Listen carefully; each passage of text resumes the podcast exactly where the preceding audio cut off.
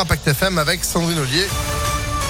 Bonjour Sandrine. Bonjour Phil, bonjour à tous. À la une, c'est le temps fort de l'entre-deux tours de l'élection présidentielle. Le débat entre Emmanuel Macron et Marine Le Pen, c'est ce soir à partir de 21h sur TF1, France 2, les chaînes d'information continuent et également sur Twitch.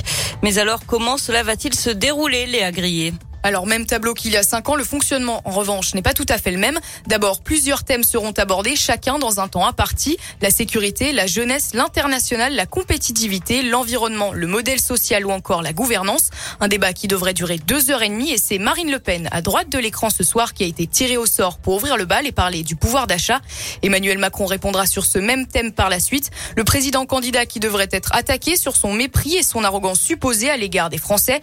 Objectif pour lui pousser la candidate d'extrême droite dans ses retranchements concernant son programme, elle qui reste à ses yeux comme l'héritière du clan Le Pen. Marine Le Pen qui doit aussi faire oublier son échec de 2017, le plus gros de sa carrière politique selon ses mots.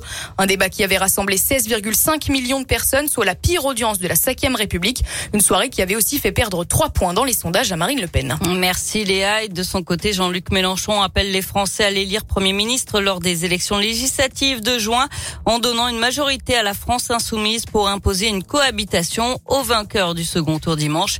Hier, le Conseil national du Parti socialiste a adopté une résolution proposant de discuter avec l'ensemble des forces de gauche, dont la France insoumise, pour tenter de trouver un accord pour ces élections législatives.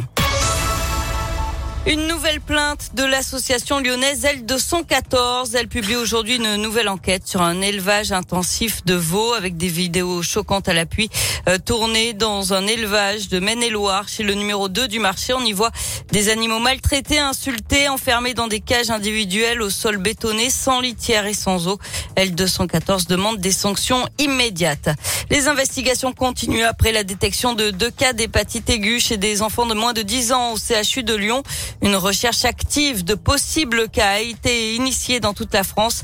Cette maladie d'origine inconnue a d'abord touché des enfants au Royaume-Uni, puis dans quatre autres pays européens. Diarrhée, jaunisse, vomissements et douleurs abdominales sont parmi les symptômes.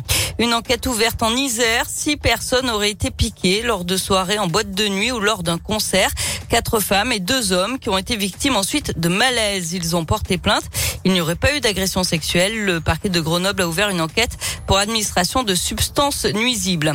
Et puis à l'étranger, un accord a été trouvé avec la Russie sur un couloir humanitaire pour évacuer des civils depuis le port assiégé de Mariupol dans le sud-est de l'Ukraine. C'est le premier accord de ce type depuis samedi. Le couloir est établi pour les femmes, les enfants et les personnes âgées vers une autre ville du sud du pays.